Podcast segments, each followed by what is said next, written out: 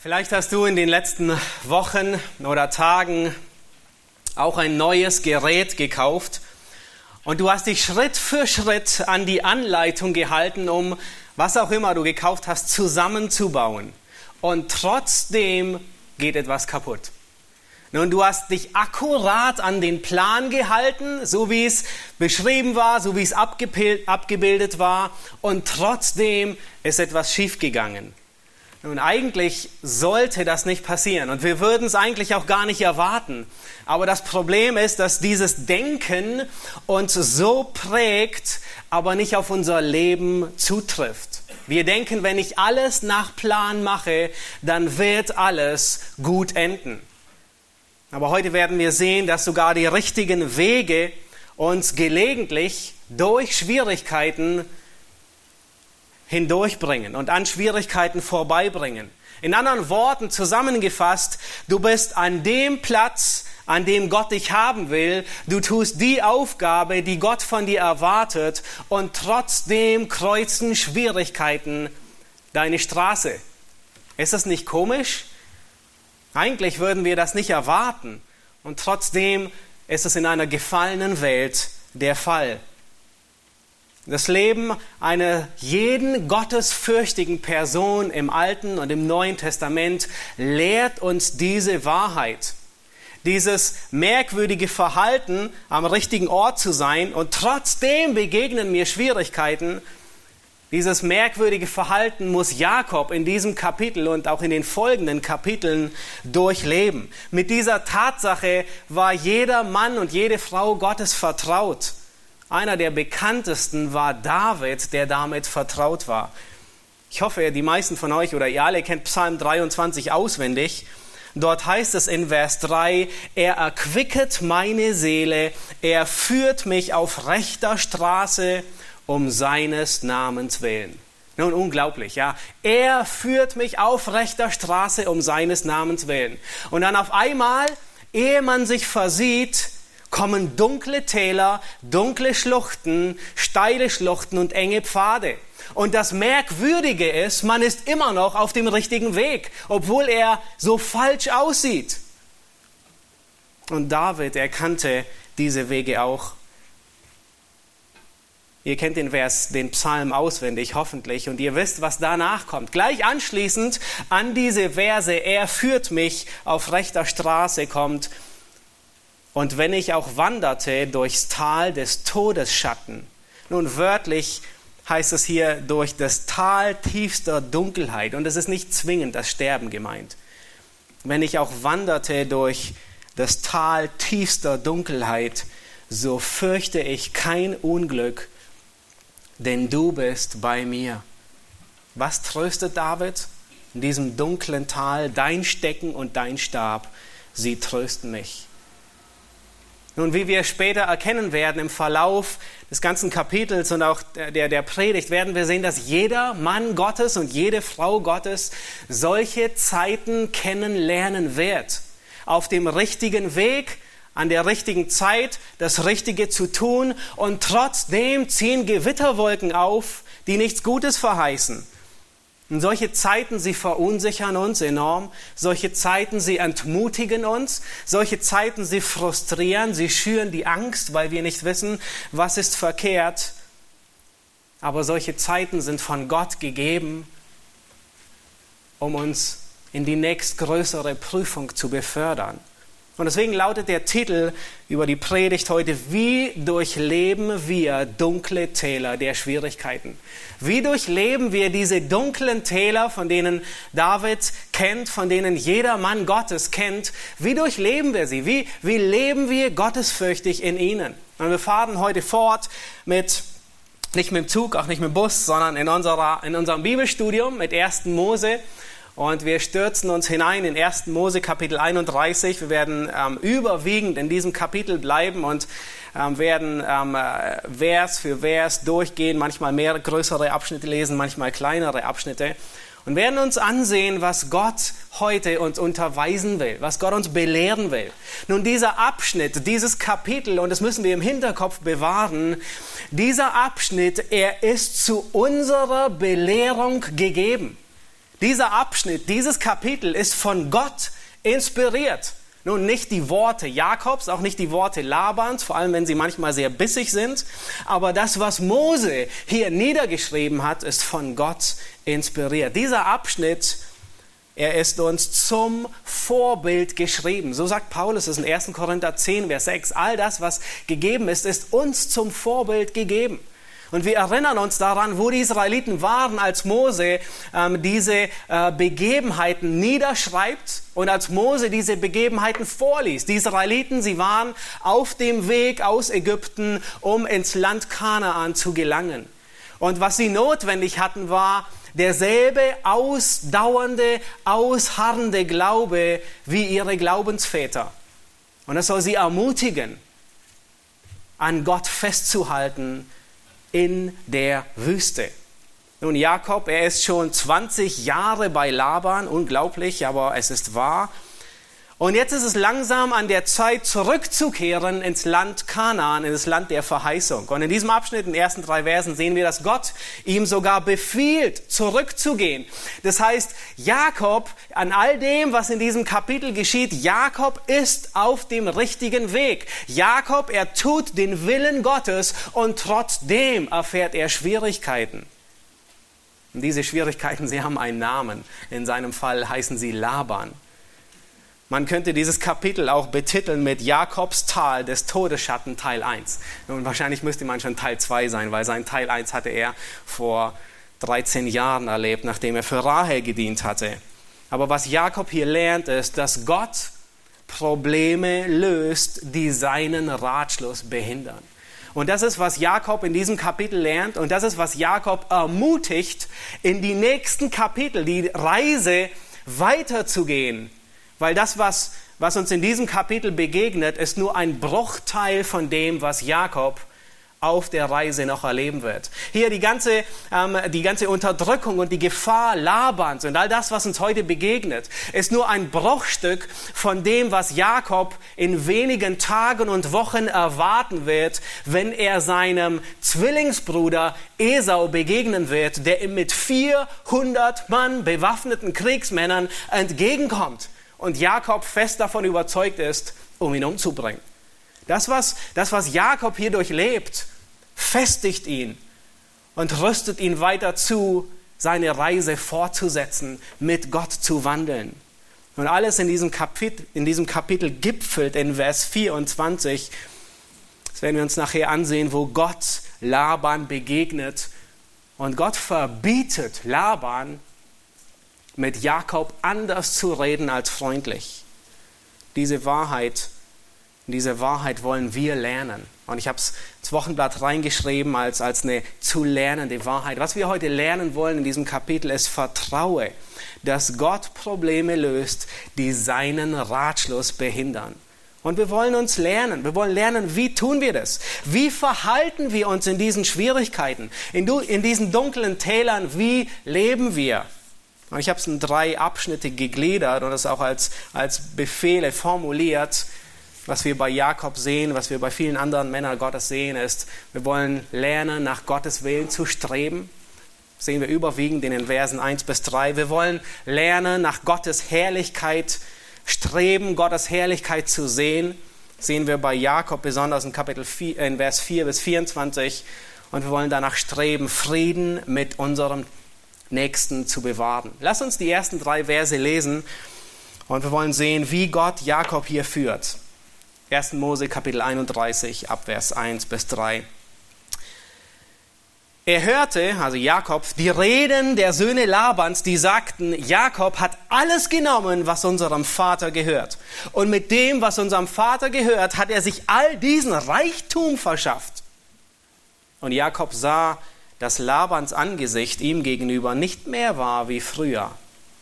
Da sprach der Herr zu Jakob, kehre zurück in das Land deiner Väter zu deiner Verwandtschaft, und ich will mit dir sein. Ist mal so weit. Jakob hatte vor sechs Jahren schon versucht, zurückzukehren ins Land Kanaan. Er wollte wieder nach Hause zu seinem Vater, er wollte ins Land der Verheißung. Aber es war offensichtlich noch nicht Gottes Zeitplan und Laban wollte Jakob um jeden Preis bei sich behalten. So sehr, dass er Jakob sogar vorschlug und sagte, nenn mir dein Gehalt. Er wollte seine Herden um jeden Preis vermehren und Jakob war gut darin.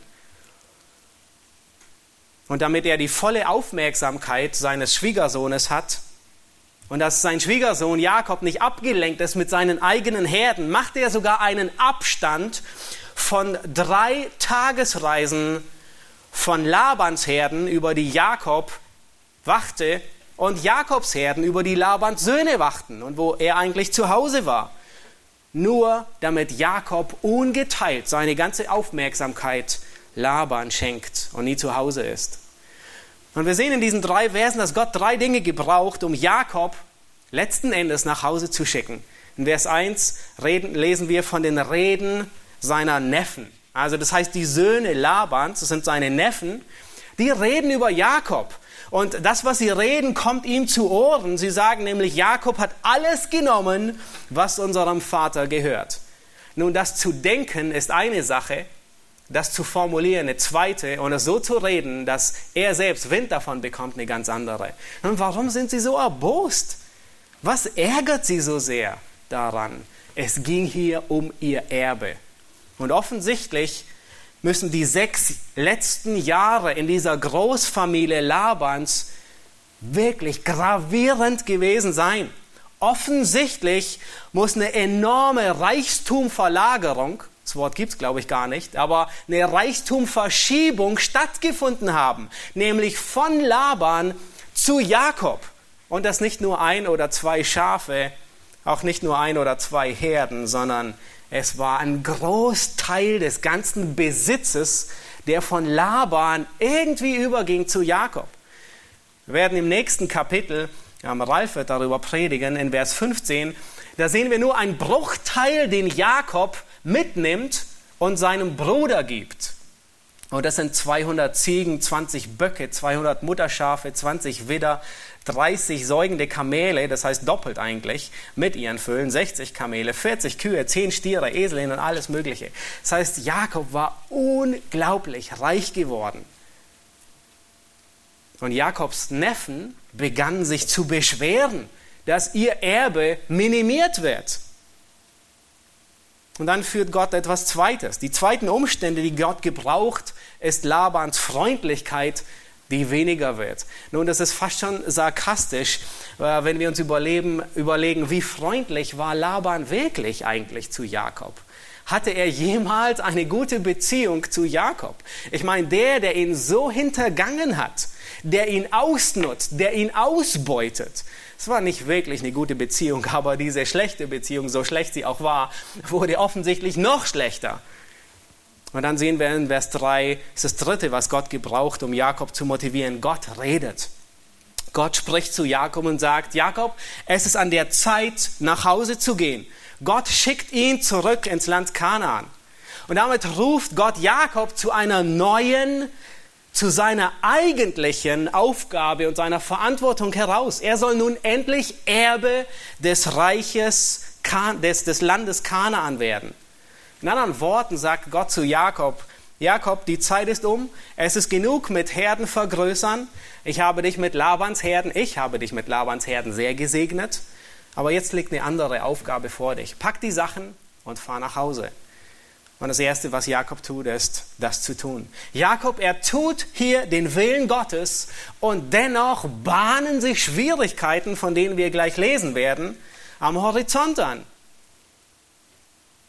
Und die erste Wahrheit, die wir lernen wollen, das erste, die erste Frage, die wir uns stellen wollen, ist, wenn du und ich, wenn wir durch dunkle Täler der Schwierigkeiten durchleben, ist die erste Frage, die wir uns zu stellen haben, ist, tue ich den Willen Gottes. Nun, Jakob, er war, er, er hat genau das getan, was Gott zu ihm gesagt hat. Er ist weggezogen. Tue ich den Willen Gottes? Bin ich auf der rechten Straße? Wenn ja, dann ist gut, dann geh zuversichtlich weiter. Wenn nein, dann strebe danach, dorthin zurückzukehren, wo du den Weg, die rechte Straße verlassen hast. Wir gehen weiter und sehen uns die Verse ab Vers 4 und Vers 5 und die folgenden Verse an. Und wir stellen fest, die, die Schwierigkeiten bahnen sich an. Und was tut Jakob in all dem? Er ist nicht das große Vorbild, aber vorbildlich in dem, was er hier tut. Er strebt danach, Gottes Herrlichkeit in seinem Leben zu sehen. Er hat den Auftrag, nach Hause zu gehen. Rahel und Lea, sie wussten, dass dieser Tag einmal kommen wird. Jakob hat vor sechs Jahren schon einmal versucht, dorthin zu gehen, aber irgendwie war es schwer. Aber jetzt ist tatsächlich die Zeit da, dass seine Frauen Laban, ihrem Vater, Lebewohl sagen. Und Jakob, er will die Zustimmung seiner Frauen haben. Er will die Unterstützung von, von seinen Frauen in dieser großen Entscheidung haben. Und in Vers 4 lesen wir, dass Jakob sie auf das Feld rufen lässt, um sie in seine Pläne einzuweihen. Und dann heißt es in Vers 5, da legt er ihnen die ganze Sache vor, Vers 5 heißt es, ich sehe, dass das Angesicht eures Vaters mir gegenüber nicht mehr ist wie früher. Aber der Gott meines Vaters ist mit mir gewesen. Nun achtet in diesem Vers und auch in den Versen, die jetzt kommen werden, auf, auf eine Gegenüberstellung, auf einen Kontrast. Er sagt, die ganze Zeit spricht er von Laban und sagt, aber Gott, mein Gott. Laban, euer Vater, ist uns nicht mehr zugeneigt, aber der Gott meines Vaters, er ist mit mir gewesen. Euer Vater ist nicht mehr für uns, aber der Gott meines Vaters, er ist für uns. In Vers 6 und 7, da heißt es, und ihr wisst, wie ich eurem Vater gedient habe mit meiner ganzen Kraft. Euer Vater aber hat mich betrogen und mir meinen Lohn zehnmal verändert. Doch hat es Gott nicht zugelassen, dass er mir schaden durfte. Seht ihr diesen Kontrast? Laban die ganze Zeit versucht, seinen Plan umzuführen, aber Gott lässt es nicht zu. Jakob, er will seine Frauen hier, Rahel und Lea, nicht als Kriegsgefangene mitnehmen, das ist genau das, was Laban ihm unterstellt, sondern er will ihre Unterstützung. Er zeigt ihnen auf, ich habe mit aufrichtigem Herzen gedient, ich habe hart gearbeitet und euer Vater hat mich zehnmal betrogen. Und er zeigt ihnen auf, dass das, was er nun vorhat zu tun, der Wille Gottes ist. In Vers 8 sagt er, wenn er sagte, die Gesprenkelten sollen dein Lohn sein, so warf die ganze Herde Gesprenkelte. Sagte er aber, die Gestreiften sollen dein Lohn sein, so warf die ganze Herde Gestreifte. So hat Gott eurem Vater die Herden genommen und sie mir gegeben. Das heißt, Jakob, er zeigt immer, er weist immer auf Gott hin. Und nun berichtet Jakob von zwei Dingen. Manchmal sind die für einige schwer zu verstehen. Er berichtet von einem Traum, den er hatte, und er berichtet von der Begegnung mit dem Engel des Herrn. In Vers 10, wir lesen, wir lesen die Verse 10 bis 13, da heißt es, und es geschah nämlich zu der Zeit, wo die Tiere brünstig werden, dass ich meine Augen aufhob und im Traum schaute und siehe, die Böcke die die Herde besprangen, waren gestreift, gesprenkelt und scheckig. Und der Engel Gottes sprach zu mir im Traum, Jakob. Und ich antwortete, hier bin ich. Er aber sprach, hebe doch deine Augen auf und sieh, alle Böcke, welche die Schafe besprengen, sind gestreift, gesprenkelt und scheckig, denn ich habe alles gesehen, was dir Laban antut. Ich bin der Gott von Bethel, wo du den Gedenkstein gesalbt und mir ein Gelübde abgelegt hast, nun mach dich auf, geh hinaus aus diesem Land und kehre zurück in das Land deiner Geburt. Nun, diese zwei Begebenheiten, sie können zeitgleich stattgefunden haben. Manche ähm, denken das. Ich, ich denke, sie können aber auch unterschiedlicher Zeit gewesen sein. Es könnte sein, dass Jakob diesen Traum von den gesprenkelten und scheckigen und, und, und gestreiften Böcken vor sechs Jahren hatte, vor seiner Unterredung mit Laban. Und ich könnte mir vorstellen, aufgrund von diesem Traum, den er hatte, hat er auch diesen doch recht seltsamen Preis festgelegt in dem Deal. Was ist mein, was ist dein? Ich würde eher dazu neigen, dass der letzte Teil, dass es zwei unterschiedliche zeitliche Begebenheiten sind. Und dann berichtet Jakob zuletzt von der Begegnung des Engel des Herrn. Und Jakob, er überzeugt Rahel und Lea, es ist Gottes Wille, zurückzugehen und wisst ihr, was Jakob tut? Er, er, er kämpft um die Unterstützung seiner Frau und er zeigt ihnen, es ist Gottes Wille und Gott arbeitet am Herzen von Rahel und Lea und macht sie willig, zurückzugehen. Jakob, er lenkt seinen Blick nicht auf sich, sondern Jakob lenkt den Blick auf Gott. Er sagt nicht, nun schaut her, wie ich euren Vater austricksen konnte, damit ich zu all dem Reichtum gekommen bin, sondern Jakob sagt, ich habe hart gearbeitet, er stellt es nicht unter Zweifel, aber Gott war für uns. Rahel, Lea, Laban hat alles unternommen, um das zu verhindern. Er hat uns ein Dutzend Mal betrogen aber er kann den Willen Gottes nicht untergraben. Habt ihr den Trost gesehen in Vers 13? Da sagt Gott zu Jakob, ich bin der Gott von Bethel, wo du den Gedenkstein gesalbt hast. In anderen Worten, Jakob, trotz allem Betrug Labans, dem Austausch in der Nacht, in der Hochzeitsnacht, trotz der Ausbeute, trotz aller Kämpfe deiner Frauen, trotz allen Schmerzes, trotz aller Schwierigkeiten, all dem, ich bin der Gott von Bethel, dem du begegnet bist. Erinnerst du dich an diese Nacht? Erinnerst du dich an meine Verheißung, mit dir zu sein und dich zu segnen? dich zu behüten und dich wieder zurückzubringen in das Land Kanaan. Erinnerst du dich an dein Gelübde, das du abgelegt hast?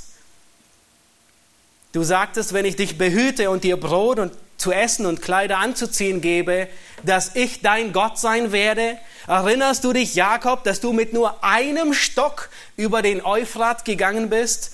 Und nun schau dich an, du bist zu einem großen Heerlager geworden von Frauen und Kindern und Knechte und Vieh und Kamele.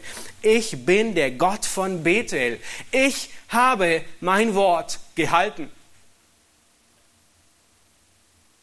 Und Vers 12 sagt Gott zu Jakob, ich habe alles gesehen, was dir Laban angetan hat.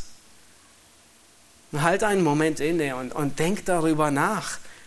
Gott sieht alles, was in deinem Leben vor sich geht. Besonders, wenn du zu Unrecht etwas ertragen musst. Gott kennt es. Gott sieht jeden Augenblick deines Lebens. Er weiß, was du empfindest. Er weiß, wann du nicht mehr kannst. Er weiß, wie es in deinem Inneren aussieht und er weiß auch, wo der Schuh drückt. Er kennt deinen Kummer, den kein Mensch von dir kennt. Und all das lehrt Gott, belehrt Jakob seine Frauen und bringt es ihnen bei. Und Vers 14, da stimmen sie zu. In Vers 14 heißt es, da antworteten Rahel und Lea und sprachen zu ihm, haben wir auch noch ein Teil oder Erbe im Haus unseres Vaters? Und sie hören alles, was Jakob ihnen zu sagen hat. Und in ihren Überlegungen, nun, sollen wir gehen oder sollen wir bleiben, kommen sie zu dem Entschluss, wir haben kein Erbe hier, wir gehen. Und diese Überzeugung, wir gehen, ist fast so ähnlich wie das Bekenntnis von Ruth zu Naomi, wo sie sagt, wo du hingehst, da will ich auch hingehen. Wo du bleibst, da will ich auch bleiben. Dein Volk ist mein Volk und dein Gott ist mein Gott. Rahel und Lea, sie stimmen überein und unterstützen ihren Mann, Gott zu gehorchen. In Vers 15 und 16, da heißt es, werden wir nicht von ihm, also sie sagen über ihren Vater, werden wir nicht von unserem Vater angesehen, als wären wir fremd? Er hat uns verkauft und sogar unser Geld ganz verzehrt. Darum gehört auch all der Reichtum, den Gott unserem Vater genommen hat, uns und unseren Kindern. So tue du nun alles, was Gott dir gesagt hat. Habt ihr gesehen, was sie tun? Sie sagen, hey, unser Vater, anstatt auf uns zu sorgen, hat er uns verkauft. Anstatt uns zu beschützen, hat er einen Plan geschmiedet, wie er uns in der Hochzeitsnacht austauscht. Er hat uns zu Sklaven in seinem eigenen Haus gemacht. Das ganze Geld von uns, die Mitgift, hat er selbst verzehrt und verbratet. Und dann sagen sie, tue alles, was Gott dir gesagt hat. Was für großartig. Nun, Rahel und Lea, wir haben gesehen, in der Vergangenheit waren sie nicht wirklich die vorbildlichsten Ehefrauen, gottesfürchtigen Ehefrauen. Und dennoch unterstützen sie ihren Mann zum Gehorsam gegen Gott. So tue alles, was Gott dir gesagt hat. Und die beiden Frauen, sie gehen mit Jakob mit. Sie gehen mit nicht, weil Jakob gerissener ist. Sie gehen mit nicht, weil Jakob schlauer ist, sondern sie gehen mit, weil sie wissen, dass Gott mit Jakob geht. Das ist der Grund, warum sie ihm nachfolgen. Vers 17, da machte sich Jakob auf und lud seine Kinder und seine Frauen auf Kamele. Nun, das ist ein Fahrticket erster Klasse, würde man heute sagen. Sie reiten nicht auf Mauleseln, sie gehen nicht zu Fuß, sondern Jakob, er lädt sie auf Kamele. Er hat offensichtlich diese, die, die, diese Flucht vorbereitet. Ähm, sie gehen nicht zu Fuß, sondern er setzt alle auf Kamele. Er, er war vorbereitet für diesen Augenblick, als es heißt, geh nach Hause. Vers 18. Und er führte all sein Vieh weg und seine ganze Habe, die er erworben hatte, seine ganzen Herden, die er in Paddan Aram erworben hatte, um zu seinem Vater Isaac ins Land Kanaan zu ziehen. Nun, so weit, so gut. Jetzt folgt aber ein Aber im Text. Und es deutet darauf hin, dass sich hier etwas anbahnt, was die üblichen Pläne durchkreuzt. In Vers 19 da ist es Laban aber war gegangen, um seine Schafe zu scheren. Und die nächsten Verse, die, ähm, das ist wie eine Einführung in, okay, wart ab, es kommt noch mehr. Wart ab, was genau der Konflikt ist, der jetzt kommen wird. Nun, Laban, er war gegangen, um seine Schafe zu scheren. Und das ist nicht eine Aufgabe, die man zwischen Abendessen und der Tagesschau vollbringt, sondern das ist eine Aufgabe, die Tage und sogar Wochen in Anspruch nimmt. Und es ist das geeignete Zeitfenster für Jakob, um zu fliehen. Es würde mehrere Tage dauern, bis Laban überhaupt mitbekommt, dass Jakob weg ist. Und Laban, er würde so sehr äh, mit dem Schafe scheren beschäftigt sein und die ganze Wolle zu Geld machen und verkaufen und Geld einsammeln und so weiter. Und Jakob, er rechnet nicht wirklich damit, dass sein Schwiegervater Laban ihm nachjagen würde. Und dann kommt der, die zweite Hälfte dieses Verses 19. Und Rahel stahl die Teraphim, die ihrem Vater gehörten.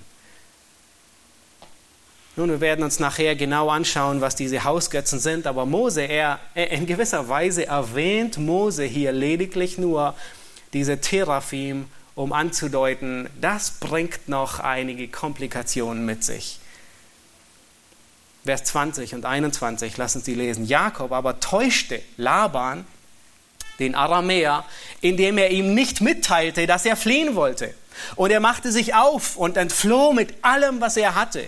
Und er setzte über den Euphrat und wandte sein Gesicht dem Bergland von Gilead zu. Man kann darüber streiten, ob die Art und Weise, wie Jakob sich aus dem Staub gemacht hat, richtig war oder nicht richtig war. Für Jakob erschien es zumindest der einzig mögliche Ausweg in, in diesen Umständen, nichts Bescheid zu sagen, ähm, dieses Zeitfenster zu nutzen und, und abzuhauen. Aber egal, ob es richtig war oder nicht richtig war, der Text urteilt nicht und wir haben kein, kein, kein Urteil darüber. Wir sehen, dass Gott auch darüber souverän ist. Und selbst, ob es richtig war oder nicht, in diesen Details fügt Gott und hält er seine Hand darüber. Und in diesen Schwierigkeiten hält sich Jakob an die Größe Gottes. Wenn die Täler der Schwierigkeiten und Verzweiflung besonders dunkel um dich und mich herum sind, dann ist das, woran wir uns festhalten, die Größe Gottes. Das ist alles, an was wir uns klammern können. Das hat David durchlebt und ich denke, der Grund, warum er Psalm 23 vermutlich eher gegen Ende seines Lebens schrieb, ist, weil er genau das erlebt hat in vielen Situationen. Eine Situation in 1 Samuel 19. David, er, er, er beschließt, ins Philisterland zu gehen, weil er denkt, es, es wird einen Tag geben, an dem ich Saul doch noch erwischen werde. Und er kommt zu Achis. Und letzten Endes führen die Dinge sogar so, dass er in Krieg ziehen will mit den Philistern gegen Israel, gegen Saul. Und er steht im Begriff, eine Sünde zu tun. Und Gott führt es, wendet es ab. Und Achis, der König der Philister, will ihn nicht bei sich haben. David, sie kommen zurück und äh, in, ihre, in ihr Basecamp Ziklag und sie werden erschüttert Die Amalekiter sind eingefallen, sie haben die Stadt verbrannt, sie haben die Frauen und Kinder, alle habe alles mitgenommen. Nun sind da Männer, die im Krieg den Krieg gewohnt sind. Männer, die nicht davon zurückschrecken, jemand anderem den Kopf abzuhacken. Kriegsmänner, die Mut haben ohne Ende und die sind so erschüttert. Das heißt, sie weinen, bis sie nicht mehr weinen können. Männer, Krieger. Und wisst ihr, was David tut? In dieser Frustration, in diesem dunklen Tal, in 1 Samuel 29 heißt es, David stärkte sich in dem Herrn. Was tut er? Er hält fest an der Größe Gottes. Er stärkt sich an Gott in diesem dunklen Tal, wo er wahrscheinlich auch den Kopf in den Sand stecken würde, mit all seinen Kriegsmännern zugleich. So sehr weinen sie, dass keine Kraft mehr in ihnen ist. Und David findet Kraft in der Größe Gottes. Wenige Kapitel vorher. David ist wieder auf der Flucht vor Saul. Er hat so viele tiefe, dunkle Täler in seinem Leben. Und diesmal kommt sein Freund Jonathan. Und über ihn wird berichtet, Jonathan stärkte seine Hand, also Davids Hand in Gott. Er wird an die Größe Gottes erinnert. Das sind dunkle Täler der Schwierigkeiten. Wisst ihr, warum David darüber reden kann. Wisst ihr, warum er sagt, und wenn ich auch wanderte durchs Tal des Todesschatten, so fürchte ich kein Unglück, denn du bist bei mir, dein Stecken und dein Stab, sie trösten mich. Wisst ihr, warum er das sagt? Weil er es, danke, weil er es durchlebt hat. Er hat es in so vielen Situationen durchlebt.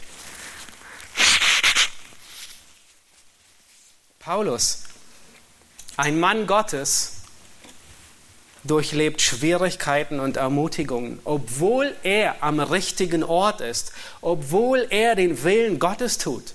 Und Paulus ist jemand, der bestrebt ist, Gottes Willen zu leben in jeder Hinsicht. Davon sprechen all seine Briefe und seine Gebete. Paulus ist jemand, der die Herrlichkeit Gottes stets vor Augen hat. Und wisst ihr, was er trotzdem durchlebt? Die heftigsten Widerstände seines Lebens. Dunkle Täler, Irrlehren in den Gemeinden, die er gegründet hat, Gemeinden, die sich von ihm abwenden, die er ins Leben gerufen hat, enge Freunde, die ihn verlassen, wie Demas. Und dann zum Schluss, selbst am Ende seines Lebens, als er den zweiten Timotheusbrief schreibt und wieder eins dieser dunklen Täler durchlebt, schreibt er, bei meiner ersten Verteidigung stand mir niemand bei, sondern alle verließen mich. Es wäre ihnen nicht angerechnet. Es war die Verteidigung von Paulus. Niemand war da, der ihn stärkte. Wisst ihr, wo er Trost fand? Der nächste Vers sagt es. Der Herr aber stand mir bei und stärkte mich. Das heißt, in diesen dunklen Tälern, wo du nicht weißt, wo deine Augen hinzuwenden, weil überall nur Dunkelheit sieht, ist der einzige Halt, den du findest, der Stecken und der Stab deines Hirten. Unser Herz findet Ruhe in Gott. Das erlebten die, die Jünger auf dem See Genezareth. Genau dasselbe. Sie waren im Willen Gottes. Gott schickt sie runter, sie sollen über den See Genezareth hinüberfahren. Und in dieser Nacht begegnet ihnen eins der schlimmsten Unwetter, das sie durchleben dass sie fast am Leben verzweifeln. Sie sind im Willen Gottes, am richtigen Ort und trotzdem Dunkelheit über ihrem Leben. Der einzige Halt, den wir finden, ist in Gott selbst. Ist die Größe Gottes, die Herrlichkeit Gottes, es ist die Gegenwart Gottes. Daran wollen wir festhalten. Nun lass uns weitergehen und uns die Verse ansehen, ab Vers 22. Laban, er kriegt Wind von der Flucht und in Vers 22 heißt es, am dritten Tag wurde Laban gemeldet, dass Jakob geflohen sei. Nun wahrscheinlich war das der dritte Tag, weil der Abstand zwischen den Herden drei Tagesreisen weit war und äh, Labans eigener Plan fällt ihm nun, äh, bringt ihn ins Verhängnis. Vers 22, da heißt es, da nahm er seine Brüder mit sich und jagte ihm nach sieben Tagesreisen weit und er holte ihn ein auf dem Bergland von Gilead. Nun, sieben Tage nachjagen ist nicht ein Spaziergang. Nun, eigentlich hätte Laban viel Wichtigeres zu tun. Eigentlich ist er dabei, seine Schafe zu scheren. Eigentlich ist er dabei, die Wolle zu Geld zu machen. Das, was er die, auf, worauf er die ganzen sechs Jahre gewartet hat. Eigentlich nur Dollarzeichen in seinen Augen. Durch diesen Abstecher sieben Tage hin und sieben Tage zurück, 14 Tage, verliert er fast drei Wochen Arbeitszeit. Nicht nur er, sondern auch die Männer, die ihm nachjagen. Also offensichtlich ist es nicht ohne, was, was Laban hier tut. Sein Blutdruck, den kann man zwischen den Zeilen fühlen, dass der ähm, über 180 ist. Er ist fürchterlich aufgeregt. Und wir wissen nicht, was er Jakob antun würde. Auf jeden Fall nichts Gutes. Sein ganzer Besitz ist weg. Und zu Recht war der Deal. Seine Söhne sind sauer auf den Vater. Seine Töchter sind weg. Auch wenn sie nicht wirklich, wenn er sie nicht wirklich geschätzt hat. Und das Allerschlimmste, seine Hausgötzen sind weg. Und ich vermute fast, der Grund, warum er diese drei Wochen Auszeit, obwohl er viel Wichtigeres zu tun hat, in Kauf nimmt, ist, weil er seinen Hausgötzen hinterherjagt. Und dann geschieht das, mit dem niemand gerechnet hätte. Gott greift ein. Vers 24, da heißt es aber, Gott kam nachts im Traum zu Laban dem Aramäer, und sprach zu ihm, hüte dich davor, mit Jakob anders als freundlich zu reden. Nun wörtlich heißt es im Urtext, hüte dich davor, mit Jakob weder Gutes noch Böses zu reden. Und vielleicht kommt euch dieser Ausdruck Gutes und Böses irgendwie bekannt vor. Es ist derselbe Ausdruck wie in 1. Mose, wo Gott sagt, du sollst von dem Baum der Erkenntnis des Guten und Bösen nicht essen. In anderen Worten, was, was Gott Laban hier sagt, ist, Laban, du hast keine Autorität über Jakob. Du kannst nicht weder Gutes noch Böses. Du kannst ihm nicht sagen, was gut und was böse ist. Du hast keine Autorität über ihn. Fass ihn nicht an. Gott greift hier ein, um Jakob zu beschützen um seinen Ratschluss, seine Verheißung wahrzumachen. Gott greift ein, Gott löst das Problem, das seinen Ratschluss durchkreuzen will. Nun, bis zu diesem Zeitpunkt weiß außer Laban und uns niemand, dass Gott eingegriffen hat. Und es ist eine Meisterleistung der Erzählkunst hier von Mose.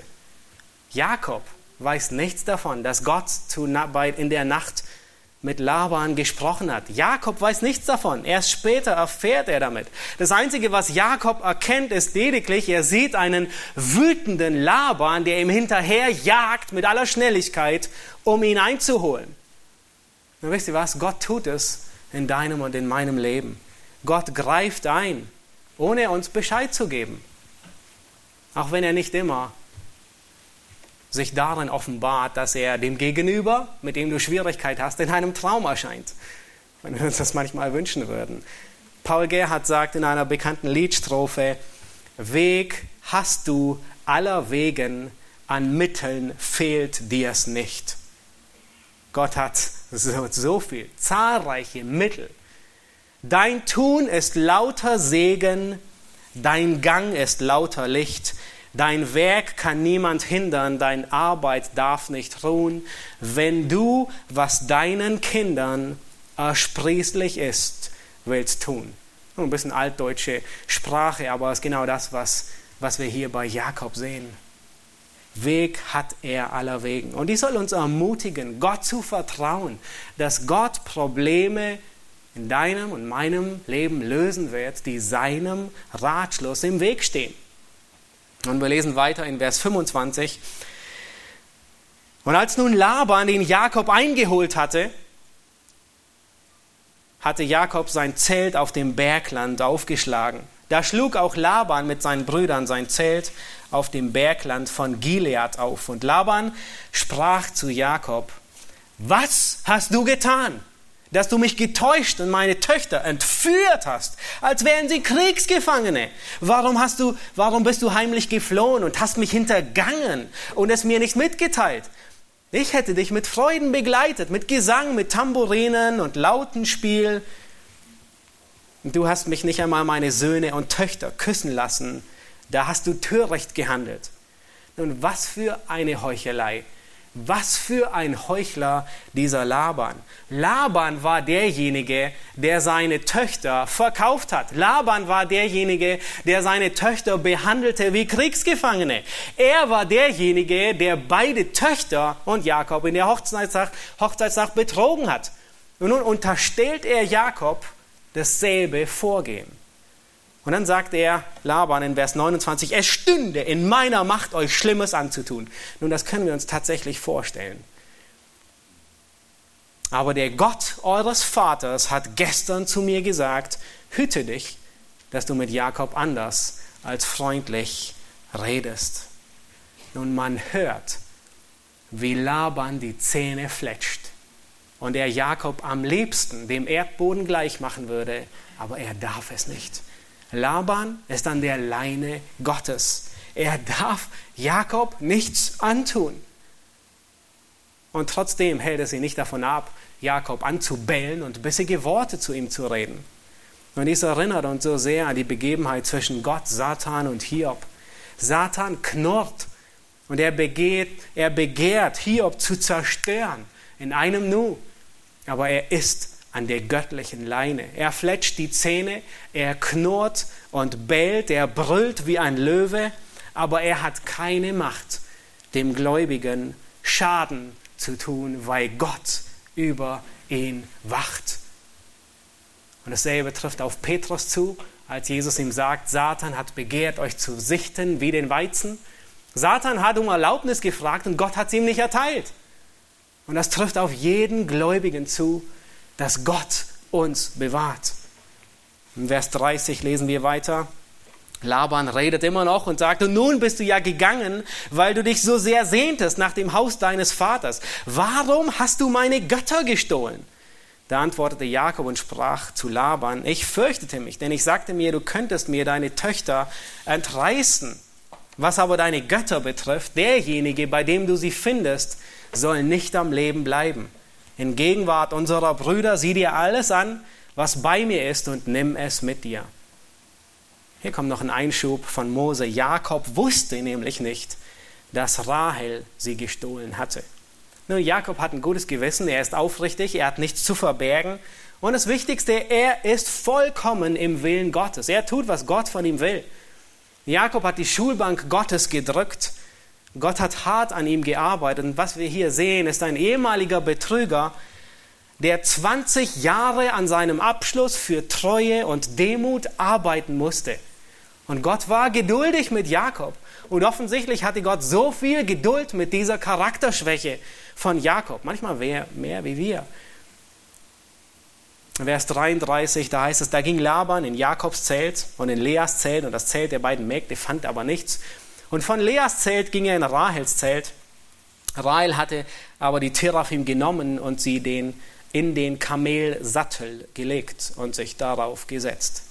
Und Laban untersuchte, durchsuchte das ganze Zelt, fand sie aber nicht. Nun wörtlich heißt es, er tastete das ganze Zelt ab. Er hat wortwörtlich jeden ab, einzelnen, alle Koffer durchwühlt, alles abgetastet, um seine Teraphim zu finden.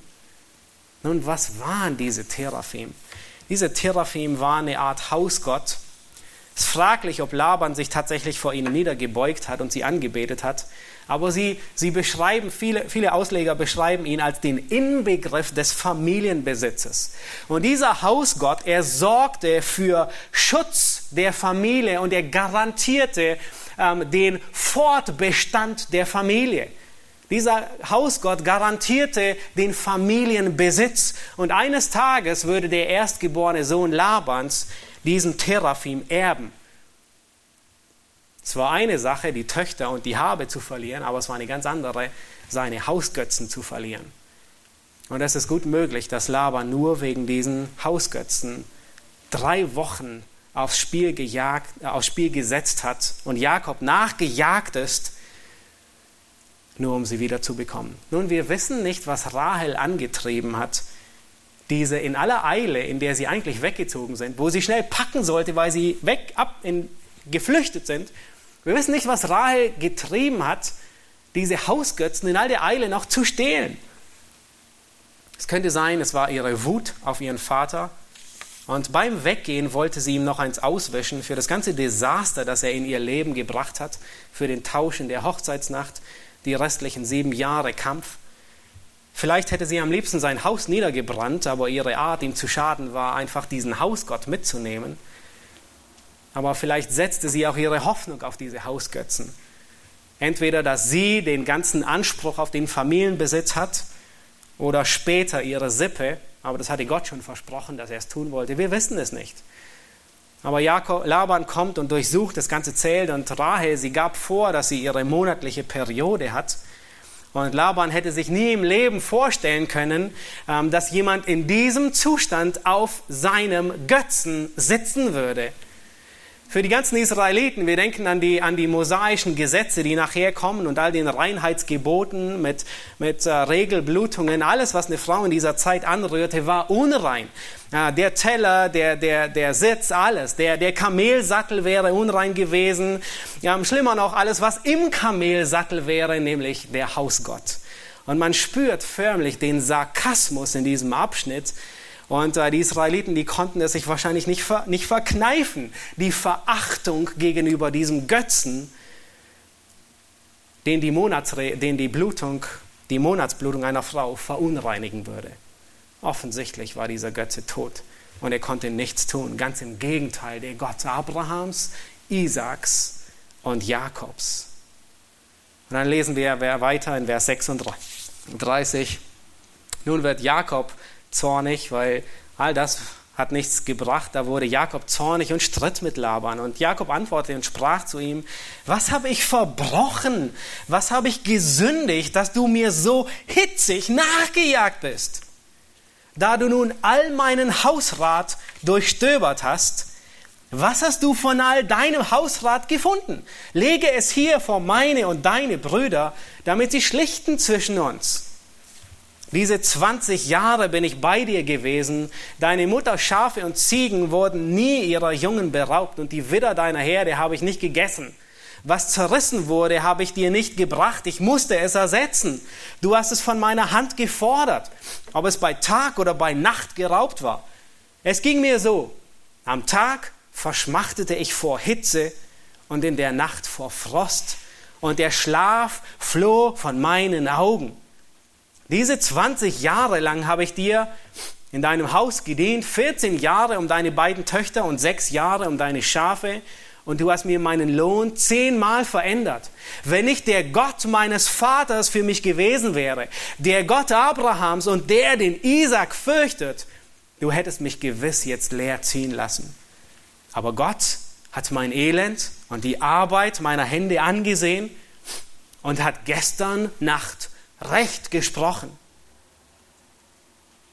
Nun, Jakob, was er hier tut, ist, er widerlegt die falschen Anschuldigungen, er verteidigt seine Unschuld und bringt sie zum Ausdruck, aber er geht darüber nicht hinaus, sondern er überlässt das Richten Gott. Und Laban, er steht da wie ein begossener Pudel. Gestern war er noch der Große, der Mächtige, der Stolze, der Zornige, dessen Blutdruck über 180 ist, der, der Jakob nacheilt. Und heute ist Laban besiegt und geschlagen. Und alles, was er tut, das, was er jetzt in den folgenden Versen antwortet, erwidert er nur, um sein Gesicht zu wahren in irgendeiner Weise. Laban antwortete und sprach zu ihm. Man kann es förmlich spüren, er hat keine Kraft mehr, aber irgendwie muss er noch etwas sagen. Und er sagt, die Töchter sind meine Töchter und die Kinder sind meine Kinder und die Herden sind meine Herden und alles, was du siehst, gehört mir. Doch was kann ich heute diesen meinen Töchtern tun oder ihren Kindern, die sie geboren haben? Komm, wir wollen nun einen Bund machen, ich und du, der soll ein Zeuge sein zwischen mir und dir. Nun achtet darauf, um was es in diesem Bund geht, den Laban mit Jakob, seinem Schwiegersohn, schließen will. Vers 45, wir lesen bis Vers 53 zum Schluss, da heißt es, da nahm Jakob einen Stein, stellte ihn als Denkmal auf und Jakob sprach zu seinen Brüdern, sammelt Steine. Da nahmen sie Steine und errichteten einen Steinhaufen, aßen dort auf dem Steinhaufen. Und Laban nannte ihn Jäger Sahaduta, Jakob aber nannte ihn Gal-Ed. Und Laban sprach, dieser Steinhaufen sei heute Zeuge zwischen mir und dir. Darum wird er Gal-Ed genannt. Und Mitzbah, weil er sprach, der Herr. Und hier gebraucht er tatsächlich den Namen Yahweh, Laban. Yahweh, wache zwischen mir und dir, wenn wir einander nicht mehr sehen. Wenn du meine Töchter schlecht behandelst und wenn du zu meinen Töchtern hinzu andere Frauen nimmst und kein Mensch dazwischen tritt, siehe, so ist doch Gott Zeuge zwischen mir und dir. Und weiter sprach Laban zu Jakob, siehe, dieser Steinhaufen, dieses Denkmal, das ich errichtet habe, wohlgemerkt, gar nicht er hatte es errichtet, dieses Denkmal, das ich errichtet habe zwischen mir und dir, dieser Steinhaufe sei Zeuge und dieses Denkmal ein Zeugnis dafür, dass ich niemals über diesen Steinhaufen hinaus zu dir kommen will und dass auch du niemals in böser Absicht über diesen Steinhaufen oder über dieses Denkmal hinaus zu mir kommen sollst. Der Gott Abrahams und der Gott Nahors sei Richter zwischen uns, der Gott ihres Vaters. Was für ein lächerlicher Bund. Laban schließt diesen Bund nur um sein Gesicht vor seinen Brüdern, die er mitgebracht hatte, irgendwie noch zu wahren. Nun hatten seine Töchter es wirklich notwendig, vor Jakob mit einem Bund beschützt zu werden? Nicht wirklich. Seine Töchter hatten es notwendig, vor ihrem Vater beschützt zu werden. Seinen Töchtern ging es gut bei Jakob, viel besser wie bei ihrem Vater Laban. Der ganze Bund hier, den Laban schließt, ist einfach nur ein, eine Farce, um, um sein Gesicht zu bewahren.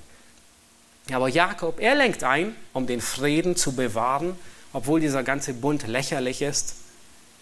Das ist der dritte Punkt, den, den ich kurz hervorheben möchte.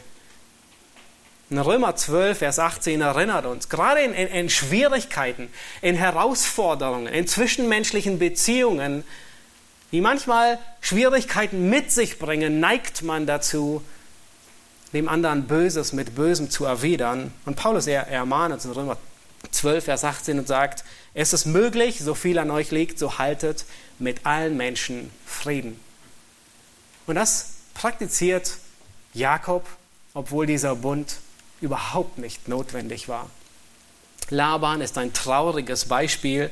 Es ist das letzte Mal, dass wir von Laban und seiner Sippe etwas hören. Im nächsten Kapitel in Vers 1 lesen wir noch davon, dass Laban am nächsten Morgen früh aufsteht, seine Enkel und seine Töchter küsst und segnet und dann kehrt er zurück an seinen Ort. Laban ist ein warnendes Beispiel. Er ist ein Mann, der von dem wahren und lebendigen Gott gehört hat. Er ist ein Mann, der sogar seinen Namen in den Mund nimmt. Er ist ein Mann, der selbst bezeugt, wie sehr Gott ihn gesegnet hat um Jakobs willen. Er ist ein Mann, zu dem Gott sogar geredet hat. Er ist ein Mann, der religiös ist und nicht mehr darüber hinaus. Er ist ein Mann, dessen Leben von Habsucht gekennzeichnet wird. Alles, was er tut, in allem sucht er nur seinen Vorteil und schließt alle anderen dabei aus. Sein Leben ist eine ernüchternde Warnung für jeden Menschen, der religiös ist, der Gott zugeneigt ist in irgendeiner Art und Weise, der Gott anerkennt, der mit Gottes Existenz rechnet, aber wo es stehen bleibt, weil er letzten Endes sich selbst anbetet und sich selbst dient. Und wenn ein Mensch nicht diesen Schritt macht, von einem Selbstanbeter zu einem Gottesanbeter zu werden, dann kann er von Gott so viel halten, wie er will. Aber dieser Gott, den er offensichtlich anerkennt, wird ihn richten. Mein Appell heute ist, wenn du religiös bist, wenn du an Gott glaubst oder nicht glaubst, es gibt ihn. Wenn du überzeugt bist, dass er gut zu dir ist. Es reicht nicht aus, wenn du in all deinem Leben dich selbst anbetest. dann wird dieser Gott dich richten. Aber es gibt Befreiung davon. Christus kam, um diesen Fluch zu nehmen. In ihm finden wir die Freiheit. In ihm finden wir das ewige Leben. Und wir kommen zum Schluss und wir sehen hier einen Mann, Jakob, der 20 Jahre bei Laban war. Und Gott war so lange bei ihm am Werk. Jakob ist ein Mann des Glaubens, auch wenn er sehr häufig nicht so aussah. Er wird als ein Glaubensheld angesehen. Später beruht sich Gott, beruft er sich immer wieder mit dem Namen der Gott Abrahams, Isaaks und Jakobs. Es scheint so, dass Jakob von allen Patriarchen mehr Zeit braucht, um diesen lebendigen Gott kennenzulernen und tatsächlich ein Glaubensheld zu werden. Aber Gott arbeitet an ihm und Gott ist nicht fertig mit ihm. Nicht jeder Tag sah rosig aus, wenn wir an diese letzten 20 Jahre denken. Ganz im Gegenteil. Wir haben hier in diesem, in diesem 20-jährigen Laban-Ausbruch, der bei Jakob herauskam, haben wir gesehen, dass ihn am Tag die Hitze geplagt hat und nachts der Frost und er nicht schlafen konnte. Er war wirklich gebeutelt, Jakob. Aber wenn wir einen Schritt zurücktreten, dann sehen wir die Hand Gottes in seinem Leben, wie er sein Versprechen umgesetzt hat. Und das trifft auf unser Leben zu. Wenn du manchmal denkst, jeder Tag ist wie dieser Tag bei Laban, am, am, am Tag peinigt dich die Hitze und des Nachts der Frost. Mag das wohl zutreffen. Aber tritt einen Schritt zurück und sieh, was Gott tut. Sieh die Segnungen Gottes in deinem Leben. Gott hat Jakob hier die richtige Medizin verordnet und seine Medizin lautete 20 Jahre Laban. Nun, Gott gebraucht Laban, um Jakob zu demütigen und ihn dorthin zu bringen, wo er ihn haben will. Wenn wir in Prüfungen stecken, wünschen wir uns meistens nichts lieber, als dass die Versuchung ein Ende hat. Und wir erinnern uns an Jakobus, der, der uns ermahnt und sagt und, und uns lehrt, dass jede Prüfung, die Gott in unser Leben bringt, etwas zu bewegen hat. Nun, vielleicht bringt Gott unangenehme Menschen wie Laban in dein Leben und beißt dir auf die Zunge und nenn sie nicht beim Laban, nenn sie nicht Laban in ihrer Gegenwart. Aber er tut es, um dich zu demütigen. Er tut es, um das zu erreichen, was er bei Jakob erreicht hat. In diesen dunklen Tälern der Schwierigkeiten wollen wir lernen, dass wir einen großen Gott haben. Meine, der Grund, warum David bei Psalm 23 angekommen ist, ist, weil er ein dunkles Tal der Schwierigkeiten nach dem anderen durchlebt hat. Und diese Prüfungen, die bringen uns auf die Knie. In solchen dunklen Tälern der Schwierigkeiten wollen wir lernen, dass unser Gott größer ist. Und besonders, wenn, wenn die Schwierigkeiten um dich herum so hoch sind, dass du nicht den Horizont siehst, bringt die Größe Gottes dich noch, erhebt dich die Größe Gottes über diese Schwierigkeiten. Vielleicht trägst du eine Last, von der du denkst, dass sie zu gewaltig ist. Aber Gott weiß davon. Und Gott wird Linderung schenken. Jakob ist ein großes Vorbild davon. Und all das, was hier geschieht, ist nur die Vorstufe von dem, von dem dunklen Tal, das ihn in wenigen Tagen erreichen wird. Eine Nacht, bevor er Esau, seinem Zwillingsbruder, begegnen wird. Amen. Lass uns aufstehen und ich möchte zum Schluss beten.